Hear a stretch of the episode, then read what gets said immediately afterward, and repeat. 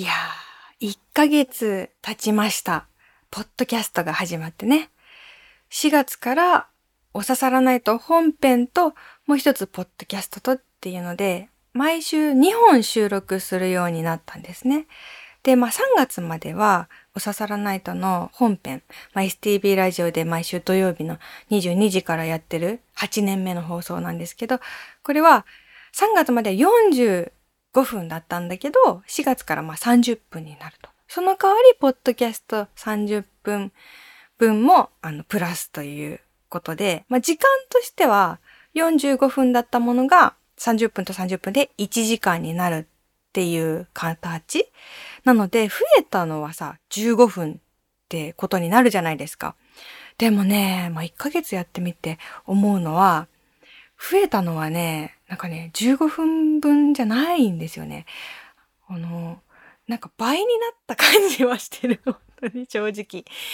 なんかあれなんか2番組持ってるなっていう気持ちはやっぱりありますね。うん。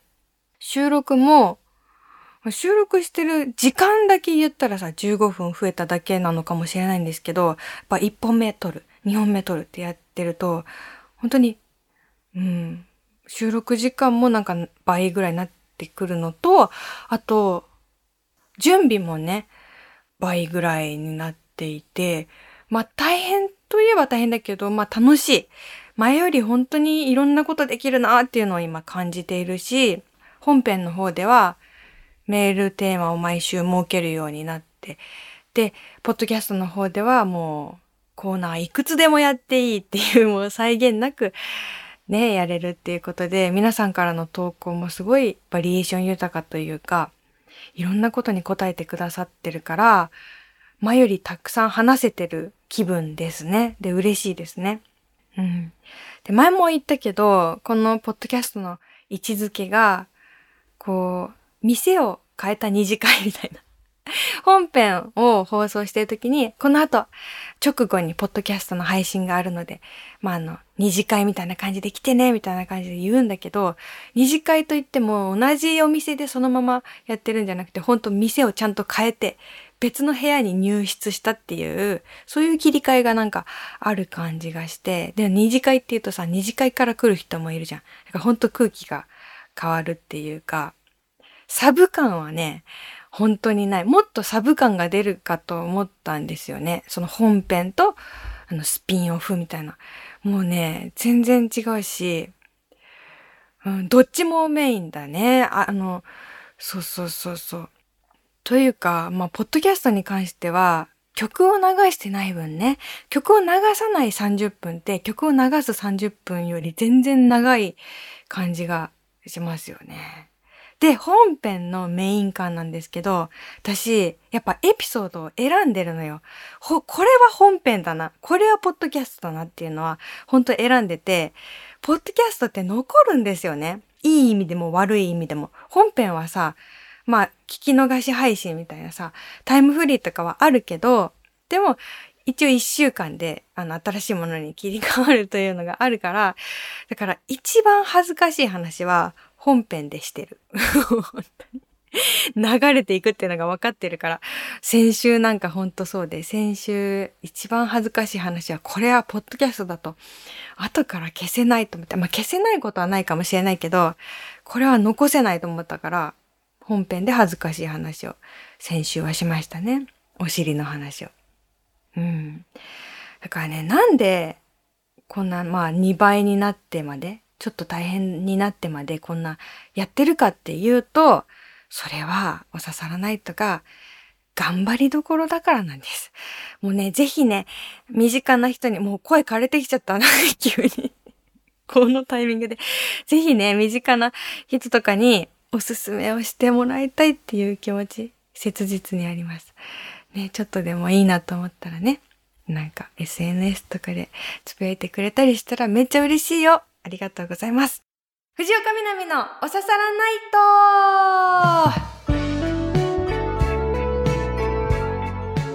ト皆さん、やっほー藤岡みなみです。今週もポッドキャストオリジナルでお送りしていきます。ハッシュタグは番組本編と同じおささらナイトをつけてつぶやいてください。先週のこのポッドキャストでは部屋の話をしたんですけど、私が新しくね、自分の部屋を持てるようになりそうだということで、その部屋のテイスト、世の中にはどんなテイストがあるのかっていう話をね、しまして、で、皆さんのお部屋のこだわりも教えてくださいってちょっと聞いたところ、え、メッセージ来てます。え、21歳、ラジオネーム世界旅行2さん。藤岡さん、やっほー、やっほー。僕の部屋は言うなれば、プチ動物園です。玄関にゴリラとフクロウと鹿のリアルなフィギュアがあります。部屋には2体目の鹿とサメ大小2体と象が木にぶら下がっているやつがあり、ベッドの上には IKEA で買ったパンダのぬいぐるみがあります。どれもデフォルメされた感じじゃなくリアルな感じです。藤岡さんも何か動物を取り入れてみてください。かっこパンダ以外で。うーん。かっこパンダ以外でって言われちゃった。そう、私パンダがね、昔から結構好きだから。それも、おー、わかる。その、可愛いやつじゃなくて、リアルなやつがいいんだよね。わかります。それめちゃくちゃ共感しました。私もリアルなパンダのね、等身大みたいな、まあ、等身大にしてはちょっとちっちゃいか、一回り小さいぐらいのリアルパンダ部屋にありますけど、そうね、動物園に入れるのいいよね。やっぱ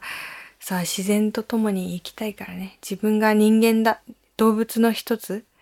だってこう感じられるしね。そうかな？どうなのかな？うん。あのね、私はね、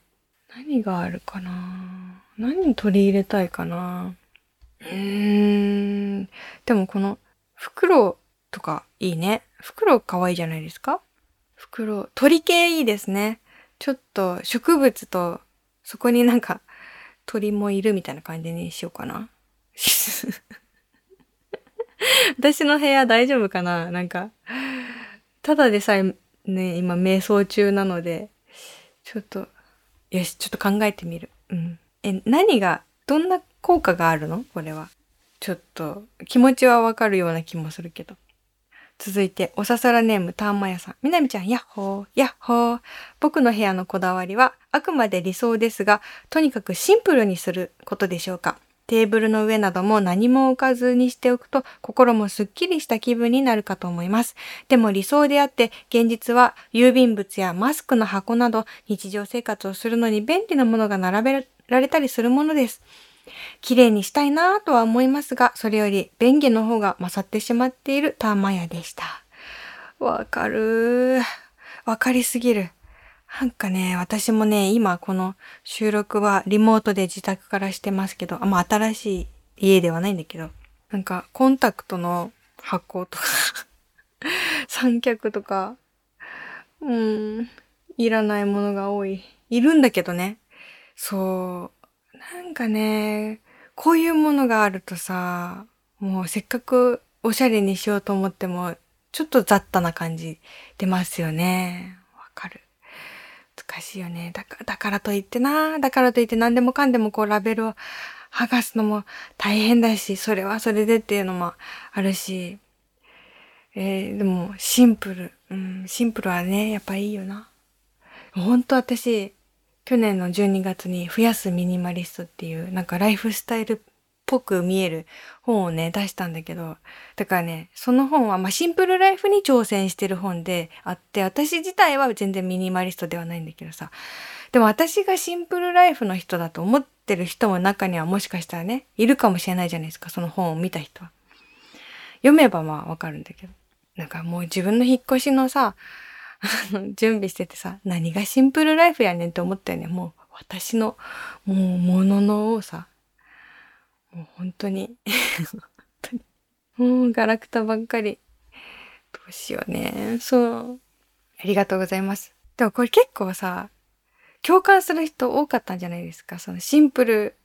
にしたいと思ってるけど、ちょっと生活必需品があちょっとあってしまうとか、動物はいっぱいありますとか。これね、私もすごい共感したので、シンプルでマスクとかがあって動物がいっぱいある人、このラジオ聞いてそうだなって思いました。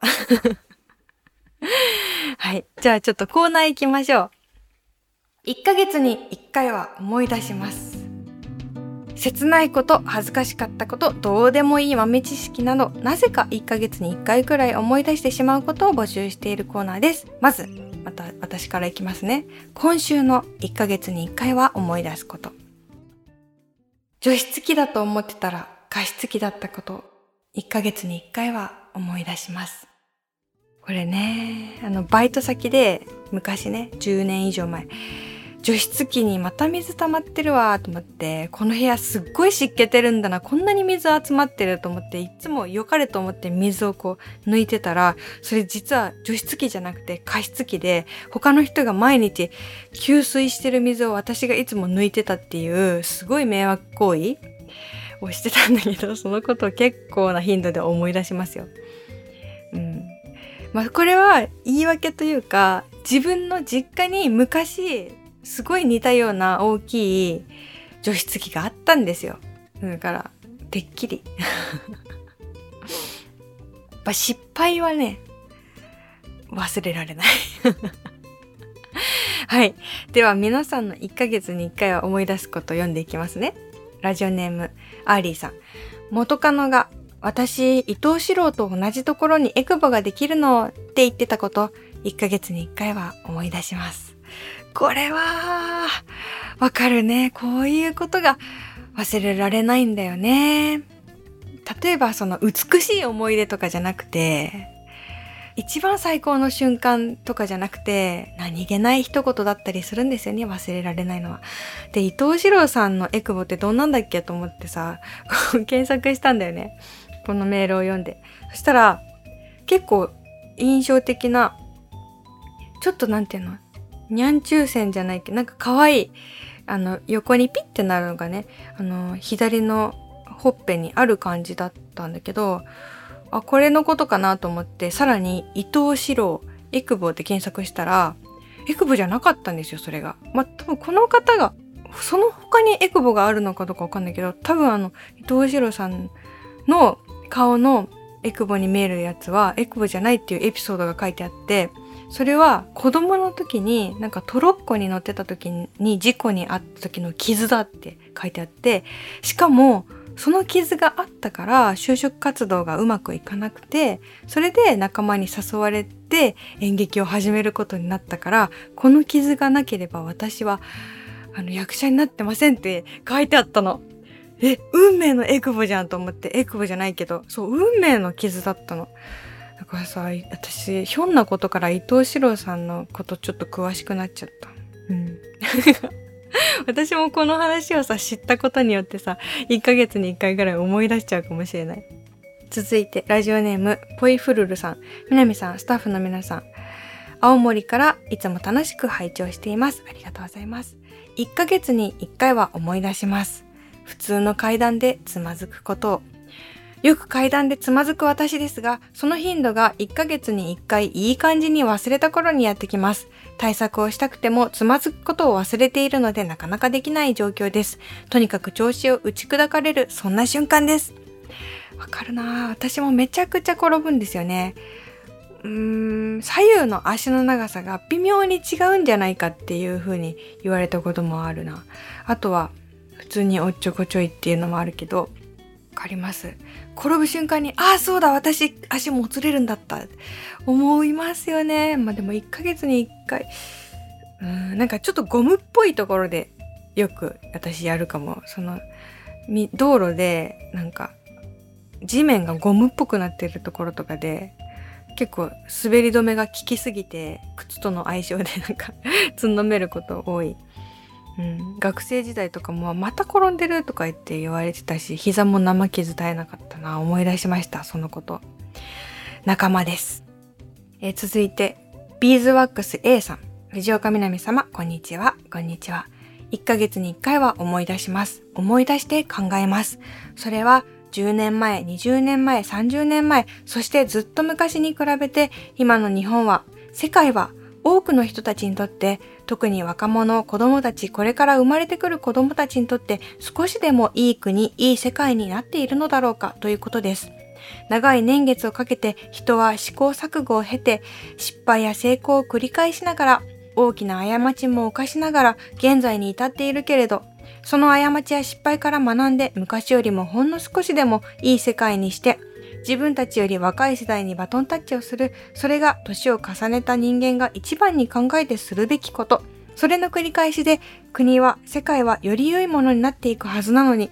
人それぞれができることは違うけれど、自分より若い世代、これから生まれてくる子供たちのためになるのか、そうじゃないのかということは、本当に大事な判断基準なのになって、そんなことを思い出して考えます。わー、素晴らしいメールだ。いや、本当にそうですよね。なんか、うん、思う。私も、ああ、なんか人類って繰り返してるんじゃないかなってこう不安になる時がある。やっぱりより良い世界になっていってほしいって思ってるのに、またこんな過ちをって思う痛みを忘れたのかって思っちゃう時もあるし、でもきっと、きっとね、もう本当にわずかでもいい方向に向かってると信じたいなとは思ってるんですけど。ちょっとあの、ずれたら申し訳ないんですけど、最近読んでた本が、荒井祐樹さんっていう方のまとまらない言葉を生きるっていう本、すごくいい本で、どんな本かっていうと、言葉は社会に降り積もるよねっていう話で、言葉っていうのは、まあ、社会の価値観に深く影響しているというか、まあ、そのものですよね。で、しかも未来を作っていくものなんじゃないかっていう。なのに、今そういう言葉っていうものが大事にされてなくて壊されていってるんじゃないかっていう警鐘も鳴らしているエッセイなんですね。まあ、例えば、まあ、記憶にないって言ってしまえばなかったことになるとかね。あとは SNS とかでもそうだけど、ネガティブな言葉とかヘイトとかが溢れている今の状況とか、言葉の中の誠実さみたいなものが失われて、それが人間に今跳ね返ってきてるんじゃないかっていうことが書いてあったりするんだけど、なんかすごいわかるなと思って私も使いたくない言葉とかを、まあ、あるのに使っちゃってたりしてそれでそういう言葉って未来にそれこそこのメールにある未来の子供たちとか未来の社会にもどんどん残っていってしまう。自分が今使う言葉がそう社会を作っていってしまうなっていう感覚っていうのがこの本を読んですごくわかるなと思ってでこの著者の新井祐樹さんが一番嫌いな言葉はコストパフォーマンスですって書いてあったんですよね。で、すごいドキッとして、ああ、わかるって思うと同時にめっちゃ使っちゃってるなって。うん、コスパがいいってね。まあ、わかるんですよ。このコストパフォーマンスっていう言葉が流行るっていうことは。そりゃ本当にみんな忙しいし、お金もね、そんな少ないお金でいい効果が得られたらいいし、少ない労力でいい結果が得られたらいいし、うん、すごくその価値はね、わかるんだけど、なんかコストパフォーマンス市場主義になっていくと、無駄なものがすごく追いやられるし、効率が一番いい世の中ってすごく寂しいんじゃないか。人間らしさがどっか行っちゃうんじゃないかっていう気がするし、一番嫌なのは、なんか人間に対してその言葉が使われるようになったら嫌だなっていうのがあって、あの人は使えるとか、うん。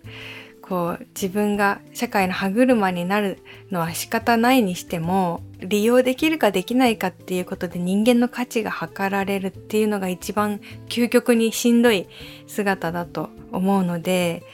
コストパフォーマンスっていう言葉を気軽に使って社会にそれが降り積もって価値として凝り固まった時に人間の尊厳を奪いかねない言葉なんじゃないかなっていうふうに思ったりねしてます。私も本当この本も読んでから、まあ、未来にいい社会になってほしいっていう願いも込めて自分の使う言葉もうちょっと繊細になりたいなって思ってる。思ってるのに、なんかやばいとか言いたくないのに、まあやばいはそんなに悪い言葉ではないけど、なんかあんまり品は良くないから、やばいとか言いたくないのにさ、言っちゃうんだよね。今日ね、言って、もう言っちゃった。本編でも言っちゃった。やばいやばいとか言って言っちゃったかもしれない。うん、ちょっとね。いや、でもすごく共感します。私も何のために生きているかっていう中に一つはあるね。なんか、まあ、楽しく生きることが一番の目標なんだけど、もう一個はまあね、少しでも世の中が良くなってほしいっていう祈りがありますね。ありがとうございます。はい。また皆さんがね、最近考えてることとか、1ヶ月に1回ぐらい、なんかすごい考えちゃうんだよなとか、なんか思い出すんだよなっていうことがあったら教えてください。続いてのコーナー、新コーナー、おささらミックステープはい。こちらは皆さんのエピソードから藤岡みなみがミックステープを作ってみるコーナーです。例えば、雪かきの時に聴きたい曲特集とか、恥をかいた時に聴きたい曲特集などなど。ポッドキャストはね、やっぱ実際に曲を流すことはできないんですが、プレイリストを作って後ほどシェアしたいと思ってます。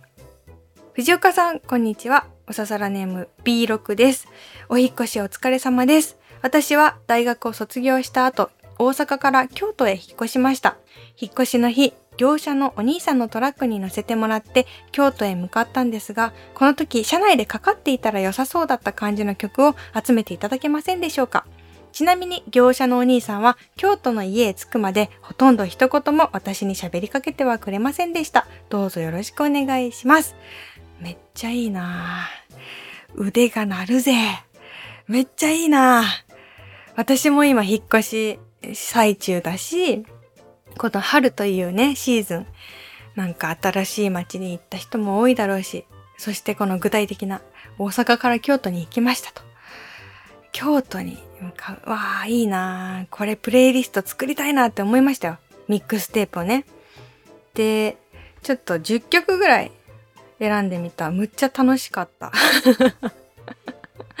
めっちゃ楽しかった。まず最初は、あの、キリンジのこの部屋に住む人へっていう引っ越しソングがあるんだけど、これをかけます。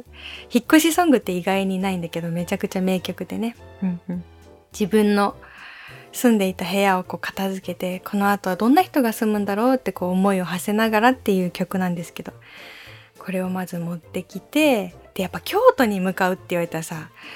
くるりをかけたいって、まあちょっと思っちゃいますよね。京都といえばくるり。くるりは絶対かけたいけど、くるりの中のどれだろうって考えた時に、ハイウェイ。まあ、ハイウェイだろうな。なんか、ねえ、ちょっと王道すぎと思いつつもハイウェイかけて、うん、でも大阪から京都への移動だったらハイウェイには乗らないのかな？どうなのかな？でもね、やっぱ内容的にちょっとこれから旅、新しい旅が始まるぞっていう感じでね。で、京都のアーティストといえば、ホームカミングスも京都で結成されたバンドなんですけど、ちょっとお引越しっぽい、ムービングデイみたいな曲があったので、その曲もかけたいでしょ？優しい感じの。と、在日ファンクで、京都っていう曲があって、すごい元気の出る曲だったんで、これもかけたい。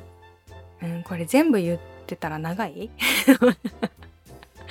ちょっと言ってないやつがあった方がプレイリスト見るとき楽しいのかなじゃあちょっと言ってないやつもあるようにしとこう。で、まあ、くるりもう一曲かけたかったからもう一曲を入れてるのと、あとちょっとさよなら感のある曲をなんか入れたりしてますね。佐藤博さんの Say Goodbye とか、ラジの Goodbye Transfer とか、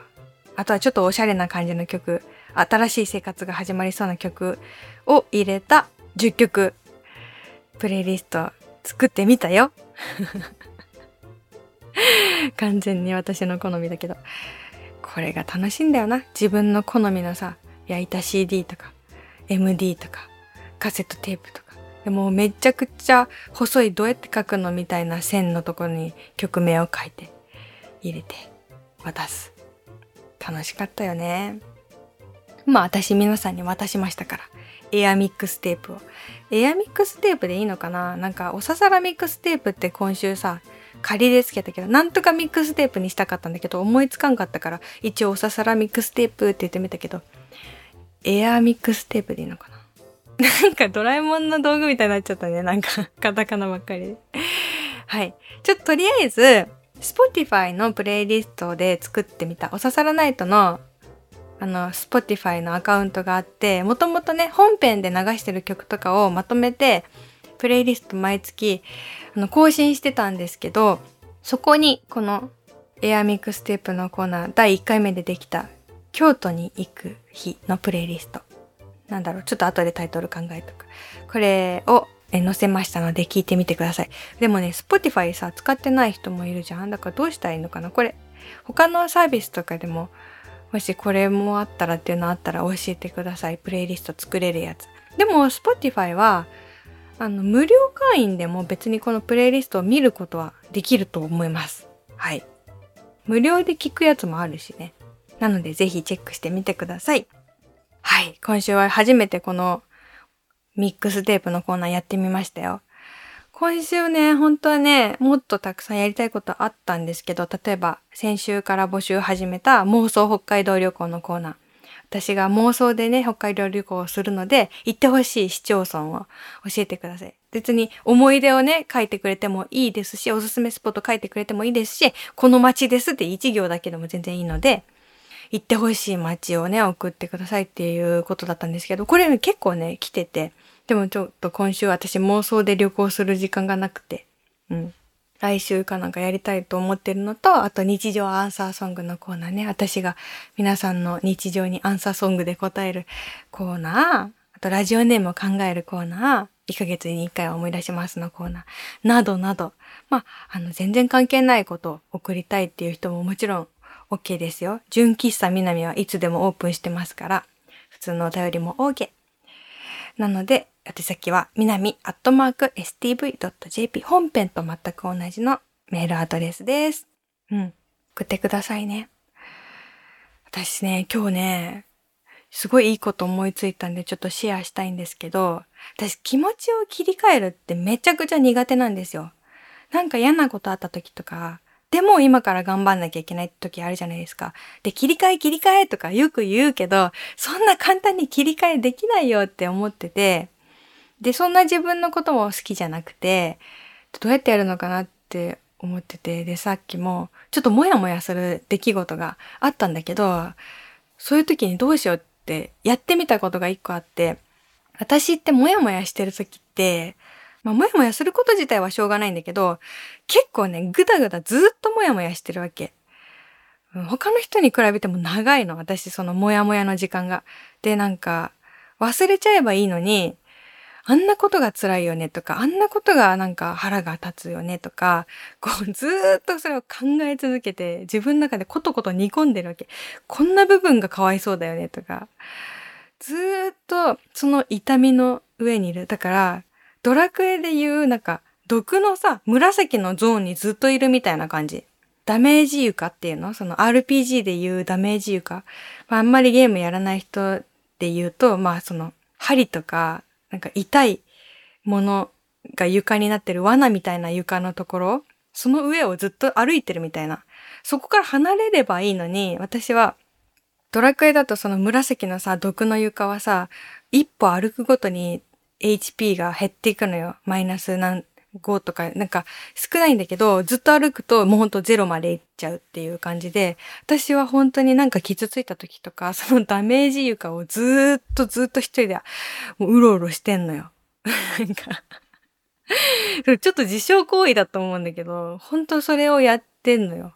で、それ良くないなっていうのはずっと思ってて、ちょっと一回これやめてみようと思って頭の中で、私は今ちょっとそのダメージの床の上を歩いてるなと思って。で、頭の中にそのマップというか、フロアガイド、ま、大きなね、地図を出して、そのダメージの床から自分はちょっとコントローラーを操作して、自分のこのアイコンが動いて、その床からちょっと外れて、草原を歩いて、で山も越えて、結構いっぱい歩いて、まあちょっと清水とか振りまいてるからモンスターも出ないんですよ。で、どんどん歩いて、どんどん歩いて、もう全然ダメージのないとこどんどん歩いて、そして、あ、こんなとこに街があるじゃん新しい街だ入ってみようつっつっつっつ。で、そこに宿屋があって、その宿屋に入ってみよう。てれれれれててーってやってみたんですよ、心の中で。そしたら、なんかモヤモヤがちょっと、だいぶ薄れてたというか、移動したのよ。